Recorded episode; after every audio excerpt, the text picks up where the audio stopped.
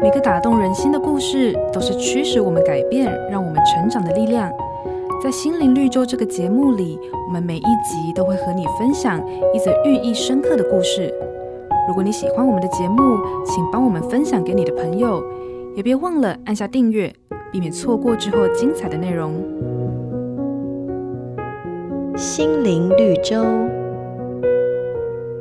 唐三藏西天取经时所骑的白马，只是长安城中一匹普通白马。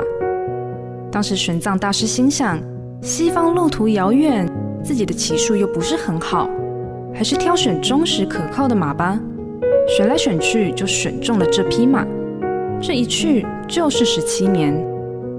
唐僧返回大唐，成为传奇英雄，而这匹马被誉为大唐第一名马。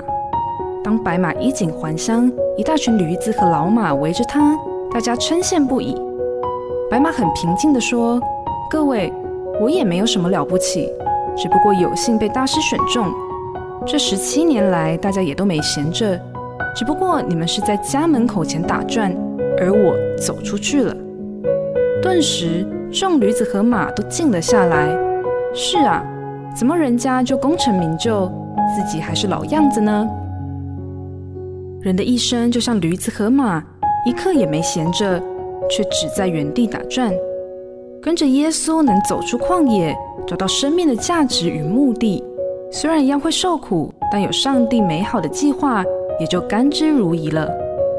瑞园银楼与您共享丰富心灵的全员之旅。